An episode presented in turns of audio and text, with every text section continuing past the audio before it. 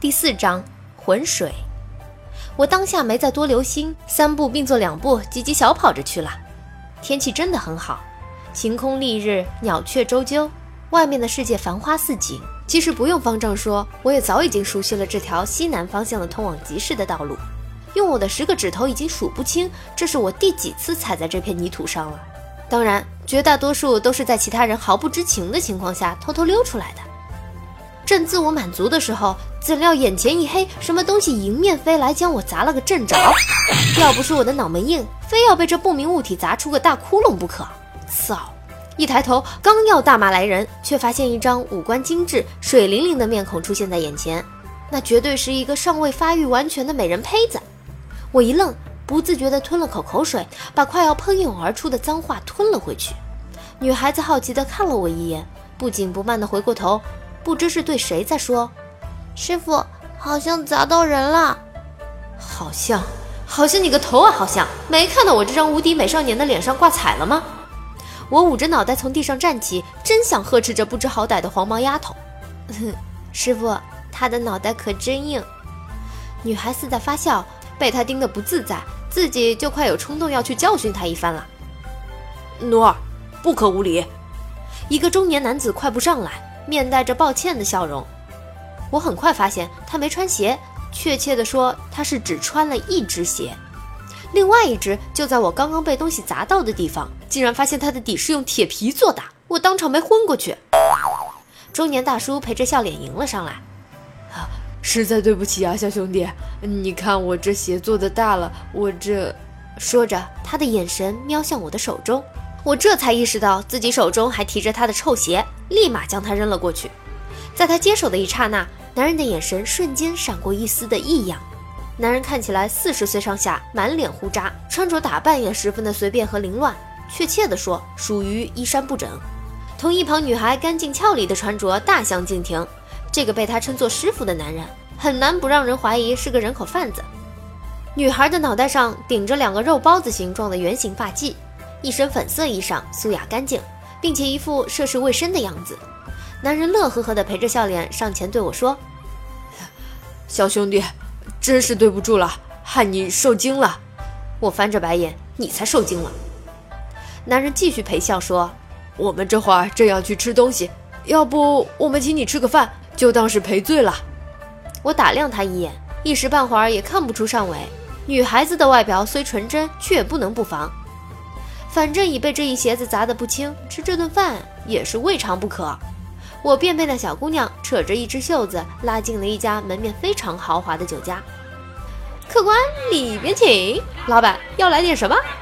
前脚刚踏进店门，后脚就有店小二缠上来问我。我想老子可是赤果果的平民小百姓，你可甭叫我老板。我笑道：“我不是老板，他是。”说完，看向那衣衫不整的中年汉子。小二马上屁颠儿屁颠儿的跑过去，缠上了老板。男人有点尴尬的挠着后脑勺，半天才说：“呃，把你们这儿好吃的都来点儿。”好嘞，三十二位满汉全席一桌。小二似乎特别兴奋，朝着后台大声嚷道，惊得我们在座三人一身冷汗。乖乖，满汉全席这一顿饭下来，看不吃穷你。我心里盘算着。可一方面又不免担心，这破衣烂衫的男人能付得起这账吗？转念一想，干我屁事！我干脆一不做二不休，不想这满汉全席真的是耗时耗力。我们等了将近半个时辰，看周围的客人来了又走，走了又来，别人很难不抱怨，暗想我们是占着茅坑不拉屎的。再过了一会儿，店小二们果然就端着大盘小盘上来了。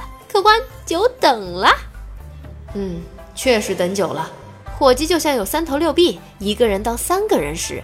一走到桌前，带到身上能吃的能喝的卸载完毕，估计都轻了二十斤。就这样，陆陆续续来了数个三头六臂，才算把菜上完。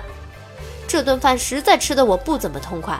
一桌酒肉，那老男人一人就独揽了大半江山，百分之八十的佳肴都是进了他的胃里的，剩下的百分之二十，七成是那小姑娘吃的。那么问题来了，我吃了几碗饭？男人惊人的吃相，我本来仅存的胃口都没有了。待他们酒足饭饱，店小二早已经候在一旁准备收钱了。我看见男人的脸色有异，手往腰间摸去，半晌，终于拿出了一个到处都是补丁的钱袋。小二付账。”他招呼道。“好嘞。”店小二又屁颠儿屁颠儿的凑了过来。男人把袋子里的钱都倒在了桌上，零零碎碎真是不少铜币，一共两万文钱。小二说，脸上忽然露出鄙视的神色。靠，二十两银子就二十两银子，算术好了不起啊？大哥，是二十两银子哎，难道这就是传说中的黑店？我们的下巴都快掉到地上了。这一刻，我的脑海中闪过两个念头，一个是逃吧，另一个是动作要快。我正拎起护膝，准备撒腿就跑，不想手臂已经被一个柔软的东西缠住。我扬起眉毛瞪那女孩：“你做什么？”公子，我师傅他没带够钱，能不能帮忙垫一下呀？看着他可怜巴巴的眼神，我还是没能动摇。有没有天理啦？请人吃饭哪有让别人买单的？我没带钱，我双手一摊，暗想：看你拿我怎么办？谁知这丫的有准备在先。早就盯上了我腰间露出的半个钱袋，你带的呢？说着朝我腰间的钱袋努了努嘴，这不是我的钱，而且加起来也没有二十两银子啊！我解释说，我还想说，就是我的我也不给。他露出更为可怜的表情，可任他此刻再楚楚可怜，面若桃李，我都无动于衷。公子救人如救火，帮帮忙嘛！下次有了钱一定还给你。真是百口莫辩，无可奈何。这丫的看来是咬定我了，得算我倒霉。谁知就在我准备拿出钱袋的时候，店小二忽然恶声恶气地冲我们吼道：“你们想吃霸王餐是怎么的？没钱还来装阔，也不撒泡尿照照自己像不像？今儿你们要是交不出钱来，就把人留下。”我看见他的眼神一直在瞄那个小姑娘，一脸的猥琐。我顿时就火了，感情这变起脸来比变天还快。钱真是个奇妙的东西，它能让人无师自通什么是阿谀奉承，什么是伪善和丑恶。我上前一步，跨到他面前，仗着身高优势，微微低下头，用阴狠的眼角斜睨他。我和他贴得很近，个子又高出他一个头，这样能够很好的产生一定的威慑力。你再说一遍，我一字一顿地说，尽量让自己听起来像个地头蛇。客客客官，有事好商量，好商量，哈哈哈哈！这招果然奏效了。只看他先前那副凶神恶煞的样子，俨然变成了一副笑得比哭还难看的丑恶嘴脸。好商量吗？我微微扬起嘴角，轻蔑地说。不知什么时候，我的手竟已拽起了他的衣领。好商量，好商量。他颤着声说：“原来在武力和金钱之间，前者还不是毫无用处。毕竟人爱财，更要命。”我慢慢把拳头从他领口松开。兄弟们上，冲啊！哪知这凶恶的店小二早就留了一手。他先假装讨饶，拖延了时间。等到暗中帮忙的人都齐了，忽然一声令下，三五个彪形壮汉就抡起拳头朝我们来了。不想这狡猾的东西就一溜烟趁乱逃跑了。店内开始产生骚动，原先还安安稳稳坐着吃饭的客人纷纷惊叫着往门外逃，钱也没付。我幸灾乐祸的想，今天人人吃霸王餐，看不亏死你们！啊！忽闻一声惊叫，那个被叫做奴儿的小女孩双手被不知是从哪里冒出来的壮汉从背后擒住，使她一脸的痛苦。有种单挑，一对一欺负弱女子，算什么好汉？我怒了，感觉自己的脖子被什么东西抵住。原来在我的后面也藏着一个埋伏，那壮汉正用手抵住我的脖子。我暗笑，你可不要后悔。甚至没有回头，我伸出两根手指对准背后的人，往他肚脐上三寸正中的黑虎掏心穴就是重重一击。这一下那人可吃不消了，赶紧撒了手捂住肚子。其余几个彪悍见同伴伤得不轻，都争先恐后的冲过来尝尝被扁的滋味。不一会儿功夫，周围地上就倒下一片。我想就你们屎一样的功夫，还敢到我这儿来丢人现眼？我狂若清虽不是什么打遍天下无敌手，解决一堆草包还是绰绰有余的。店里的客人走的差不多了，正好给我放开手来打。然而就在我准备大打出手的当，却忘了那小姑娘还在他们手里。唉，女人就是麻烦。听闻她越发凄厉的呼喊声，我的出手都不够精准了。你要是不想我的刀子把她的脸蛋划花了。店小二阴阳怪气的语调响起，我回过头去，面无表情地看着他。他正手持一把小刀子，亮晃晃的刀刃正抵住女孩白皙脆弱的脖颈，仿佛轻轻一碰就会折断似的。那伙计的手却丝毫也不懂得怜香惜玉为何物，粗暴地抓着她，使女孩的脖肩顿时被掐出一条一条的红印。我心中升起一股莫名的怜悯之情，一时间进也不是，退也不是。唉，这关我毛事啊！本少爷真是莫名其妙地淌了这趟浑水。不过话说，那怪叔叔呢？眼角忽然瞥见不远处的桌子底下躲着一个人，顿时明白了。我懒得理他，回身收拾那店小二去。你你你你别再过来了！你再靠近，你再靠近我，我我就……店小二的声音颤抖着，手也在抖，于是手里的刀子随之晃晃悠悠。我又向前大跨一步，斜眼笑道：“如何？休想威胁我！你你你再过来，我我要动手了！”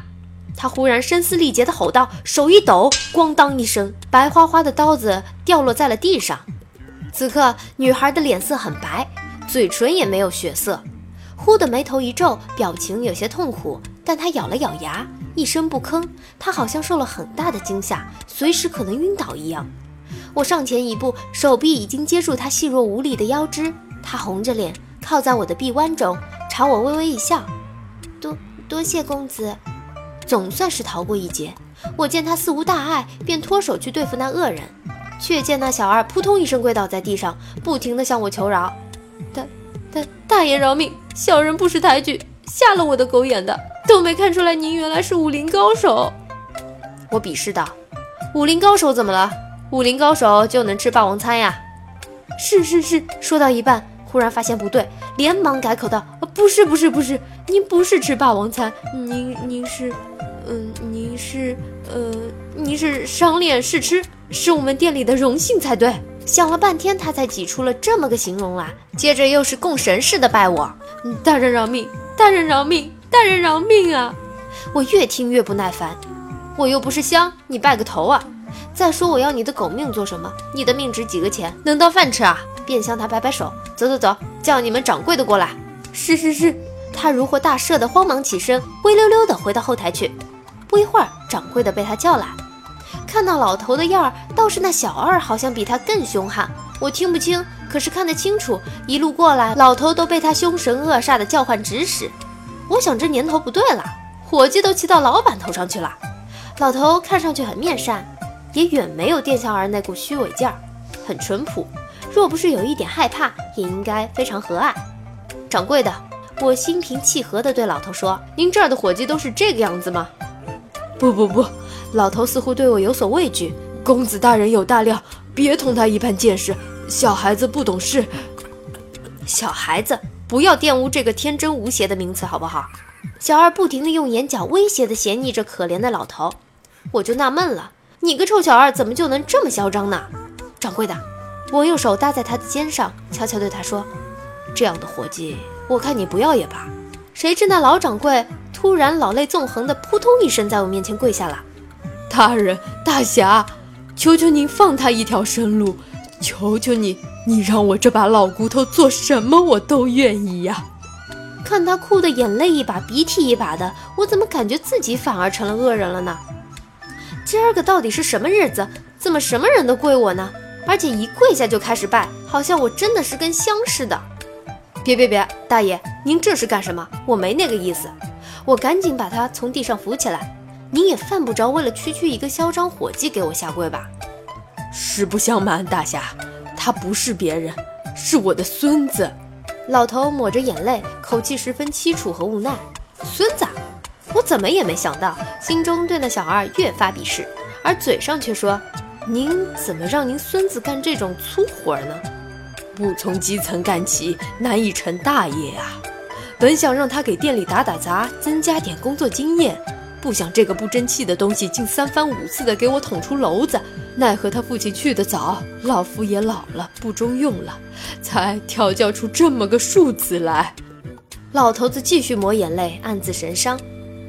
掌柜，我很想赔钱给你，可不是我说什么，您店里这菜价也忒贵了点吧？就算我们吃了满汉全席，也不至于吃了二十两银子吧？什么？老头子瞪大了眼睛。谁说要二十两银子的？一两银加五百文就够了。齐刷刷的杀人目光扫向那店小二。嘿嘿嘿嘿嘿嘿，他开始装白痴。原原原来我算错了哈哈哈哈！好你个臭小子，怪不得怎么老主动要跑狗腿呢，原来是顺便捞外快呀你！老头子立马拔高了音量，两根手指揪着那小子的耳朵大吼：“都怪我以前把你宠成什么样子了，竟然如此无法无天了！你给我等着，看我不加法伺候！”看那小子的脸都吓绿了，求饶道：“老老爷，我错了还不行吗？老爷，别呀！哎呦！”最后，由于我宽大的胸襟和强烈的责任感。还是决定有额赔偿酒家的损失。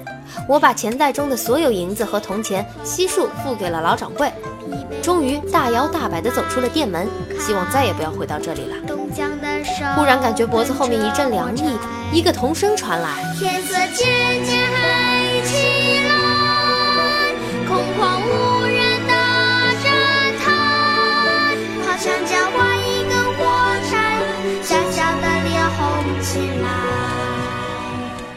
阳春七月的天，却听得我胸口冷飕飕的。一瞬间，我有了不好的预感。公子，你需要火柴吧？一个脏兮兮的小男孩迎上来，原来是个卖火柴的小男孩。我扬起眉毛，我为什么需要火柴？你看上去很需要啊。他睁大了好奇的眼睛。你哪只眼睛看出来我需要了？你在发抖吗？还不是给你唱的。可是我只有两文钱。我把手心里可怜巴巴的两文私房钱摊开来给他看，够了够了！他兴奋地一把从我手中抢过两枚铜钱，换上了一盒和他一样脏兮兮的火柴，那速度简直比扒手还快。我忽然想到一盒火柴用不着两文钱，便一把揪住他：“小子，一盒火柴干嘛这么贵？我我我没零钱找你。”说完，他身手矫捷，飞也似的消失了。没零钱？放屁！我打开火柴盒，惊讶地发现里面的火柴居然都是用过的。摔！